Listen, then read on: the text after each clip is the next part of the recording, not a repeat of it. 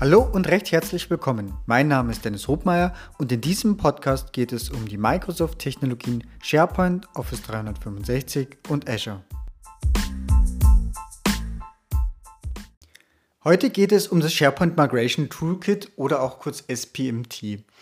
Ähm, da sind wir auch direkt beim Thema Migration, wie eigentlich der Name schon vermuten lässt, dieses Tools. Und ja, vielleicht als allererstes mal vorweg. Ähm, jetzt war natürlich in den letzten Wochen ganz schön was los.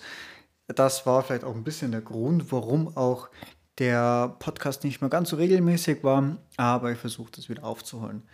So, jetzt war am vergangenen Samstag der SharePoint Saturday Day in Bremen, North Europe. So, und äh, ich hatte dort einen Vortrag eben genau zu dem Thema, also SharePoint-Migration mit Bordmitteln und äh, werde jetzt einen Dreiteiler aus diesem Podcast machen, wo wir einfach das, was heute geht, mit Bordmitteln einmal aufdröseln. So, damit wären wir hier in dem ersten dieser Folgen, das SPMT. Und einmal kurz vorweggenommen, ähm, Natürlich gibt es auch entsprechende Third-Party-Tools, die das bewerkstelligen können und äh, mittlerweile geht aber auch schon recht viel mit Bordmitteln. Und was da geht, beziehungsweise wie man da rankommt, dass man sich selber davon ein Bild machen kann, dazu eben jetzt und in den nächsten zwei Folgen. So, was kann das SPMT oder von wo kann ich denn migrieren? Das ist ja immer mal ne, jede Migration. Ich habe ein Quellsystem, ich habe ein Zielsystem. Äh, nachdem wir hier bei Bordmitteln sind und in der Cloud sind, ist als Zielsystem ohnehin Office 365 gesetzt. Äh, da auch konkret SharePoint und überall dort, wo SharePoint drinnen ist. Das kann auch dann indirekt natürlich Teams sein, ne, weil hinter dieser Teams-Files Reiter habe ich natürlich den SharePoint. Das kann auch OneDrive for Business sein für jeden Benutzer, weil das ist natürlich auch nur ein SharePoint. Oder es kann einfach ganz klassisch eine SharePoint-Seite sein, ähm, entweder einzeln, auch als Communication-Site oder eben aus einer Office 365 Group. So. Auf der Quellseite, da gibt es mittlerweile, ich habe jetzt nochmal äh, eben, wie gesagt, jetzt seit äh, definitiv am Samstag, es muss jetzt irgendwo in der Zwischenzeit passiert sein. Ähm, wir können jetzt offiziell das aus dem Dateisystem, okay, das konnte man früher schon, das war eines natürlich der einfachsten Sachen. Ähm, Quelle Nummer 1, Quelle Nummer 2, SharePoint 2010 und SharePoint 2013. An der Stelle ist auch die Bemerkung gemacht, eben kein SharePoint 2016 und auch nicht 2019.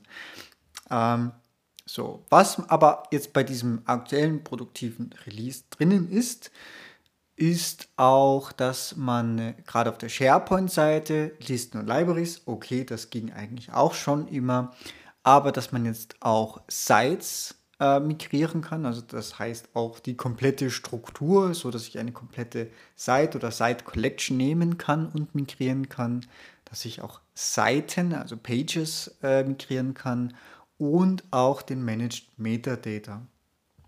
So, ähm, natürlich auch immer grundsätzlich wie bei jeder Migration, wo irgendwo SharePoint auftaucht und mit dem Namen steht, ist natürlich, man muss auch immer ein Auge auf die Anpassungen werfen. Da gibt es verschiedene Techniken und Möglichkeiten, das herauszufinden.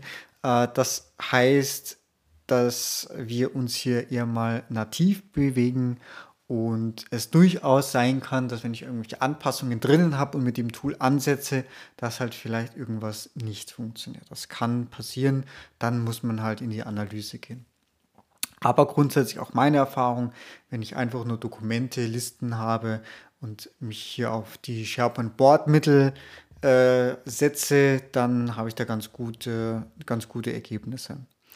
Äh, Dateisystem gar nicht groß erwähnt, ja, aber ist natürlich nur ja, ich sage jetzt mal, Dateien sind, die dann in eine Library migriert werden können.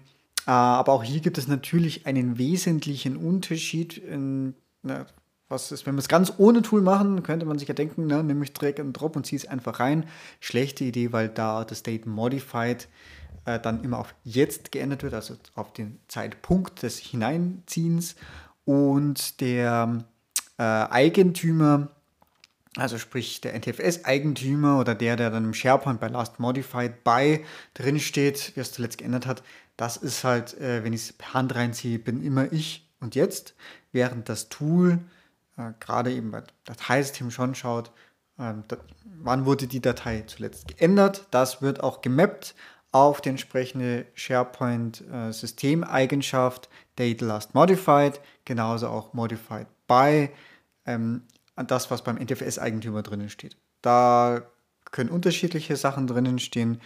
Wenn ich als, ähm, ja, da steht normalerweise die SID drin, die löst das Tool also auf. Wenn also die Benutzer korrekt synchronisiert sind, dann wird das auch aufgelöst. So, dann ne, da sind wir aber eh eigentlich schon ein bisschen im Detail. Das heißt aber von der Grundstruktur Quelle Dateisystem SharePoint 2010 2013. Ähm, das SharePoint Migration Toolkit ist es auch an der Stelle grundsätzlich kostenlos. Das ähm, kann man sich kostenlos herunterladen. Ich kann das gerne hier in die Shownotes noch verlinken oder ich werde es definitiv noch verlinken. Äh, bei der Installation muss man schauen, es gibt zwei Releases. Ich habe jetzt vorhin auch gerade gesagt, ne, das eine ist schon im Production Release drinnen. Äh, das heißt, es gibt Production Ring und ein Pre-Release Ring.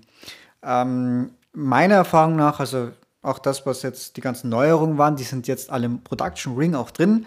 Das Ganze ist ein Click-Once-Installer. Das bedeutet, dass dieser ohne Adminrechte installiert werden darf. Das ist vielleicht auch ganz wichtig, dass man äh, grundsätzlich weiß, dass theoretisch auch ein jeder im Unternehmen, der dorthin kommt auf die Adresse, um das herunterzuladen oder davon weiß, darf das Tool aufrufen und ausführen, darf es installieren, Benutzerrechte reichen und wenn er denn auch in dem Ziel der entsprechenden Rechte auf dem SharePoint hat, also sprich, nehmen wir mal als Beispiel, er hat ein Teams-Team erzeugt, darauf hat er ja entsprechenden Vollzugriff, auch auf die dahinterliegende SharePoint-Seite, dann könnte er aus dem äh, Filesystem direkt dort selbstständig hinein migrieren. Das heißt, durchaus, das Tool könnte durchaus auch, äh, ja, ich sage jetzt mal, ein Schattendasein ähm, führen und auch von anderen Benutzern verwendet werden, obwohl die weder Adminrechte auf dem Office 365 haben, noch On-Premises auf ein Fileshare. Bei SharePoint On-Premises ist es schon so, da brauche ich wiederum äh, Admin-Zugriff, dass ich dort auch die entsprechenden, ich sage jetzt mal, die Exporte fahren kann, die das Tool dann eben macht und auf die das dann eben zugreifen muss. Das Ganze ist eine Benutzeroberfläche und bringt eine PowerShell mit. Das heißt, beim Start äh, kann ich mir aussuchen, was, was ich äh, machen oder wie ich es denn steuern möchte, wie ich es bedienen möchte. Äh, der Einfachheit halber wirklich die das Benutzerinterface ist relativ einfach. Quelle Ziel eingeben. Ich habe noch ein paar Konfigurationen, nicht exorbitant viel und kompliziert. Ähm, es gibt noch sowas wie, ähm, ich sage jetzt mal, wie möchte ich OneNote handhaben. Da empfehle ich grundsätzlich immer, das muss man explizit erstmal einschalten, dass OneNote-Dateien auch tatsächlich konvertiert werden. Dazu auch der Hinweis, ich muss OneNote auf dem gleichen Rechner installiert haben, auf dem ich das Tool ausführe, damit das auch entsprechend funktioniert. Aktuell dauert auch bitte, äh, das sollte jetzt auch im Production Release ähm, ganz gut funktionieren. Es gab mal davor ähm, das Problem mit, ich sage jetzt mal, verschachtelten OneNotes, das waren, glaube ich, wie heißt Abschnittsgruppen äh, zu Deutsch, also quasi OneNote im OneNote. Das ähm, hat äh, mal Probleme gemacht, aber nach dem, was ich gerade gelesen habe, ich habe es jetzt noch nicht extra ausprobiert, sollte es im Production Release jetzt drin sein. Das ging aber vor allem im Pre-Release eben auch schon. Ähm, hat halt nur eine Zeit wahrscheinlich gedauert, bis das den Weg dort hineingefunden hat. Ja, dann ist da sicherlich noch ein Punkt, den wir vielleicht noch kurz ansprechen können. Ähm, Thema, kann ich das nochmal ausführen? Ja, man kann es nochmal aus oder mehrfach auch ausführen. Ähm, ich würde es aber generell wie bei jedem Migrations- äh, oder bei jeder Migration immer so planen, dass äh, die besten Ergebnisse erzielt man, wenn man einfach sagt, okay, es gibt ein Migrationsfenster, ein Wartungsfenster, das beginnt meinetwegen am Abend um 19 Uhr oder um 18 Uhr oder um 17 Uhr und endet in der Früh um 7 Uhr. Äh, vorab entsprechend die Benutzer informieren, und dann kann ich meine Migration laufen lassen. Äh, wenn ich trotzdem die Anforderung habe, dass ich das einfach mehrmals fahren möchte, Ja, das kann ich machen, entweder direkt in dem Job oder ich lasse es anschließend nochmal fahren. Ähm, wobei bei jedem weiteren Lauf würde ich grundsätzlich empfehlen, dass man sagt, ich nehme da einfach so einen äh, Filter vom Datum noch mit rein, dass ich sage, okay, ich habe jetzt von mir aus heute migriert, 4.3., morgen mache ich nochmal ein Diff, dann nehme ich als Zeitfilter alles, was nach dem 4.3. noch passiert ist, mit rein und dann habe ich nämlich auch bei der Indizierung entsprechend einen, äh, ja, einen Performance-Gewinn, dass er eben nicht alle Dateien mehr anfassen muss. Äh, da wären wir im Prinzip auch schon ein bisschen bei der Funktionsweise. Was macht er natürlich, wenn ich einmal Quelle Ziel angebe? Er durchläuft einmal mein Quellverzeichnis, wenn es jetzt ein File-Share ist, schreibt im Prinzip diese ganzen Metadaten raus in ein Manifest und lädt dann beides auf ein Azure Storage hoch. Da ist noch der Punkt, da würde ich grundsätzlich empfehlen, einen eigenen Azure Storage Account für die Migrationszwecke zu erstellen. Ähm, das Tool fragt eigentlich nicht explizit, sondern es ist in den Einstellungen ganz, ganz unten gibt es eine Einstellung, äh, benutzerdefinierten Storage Account verwenden.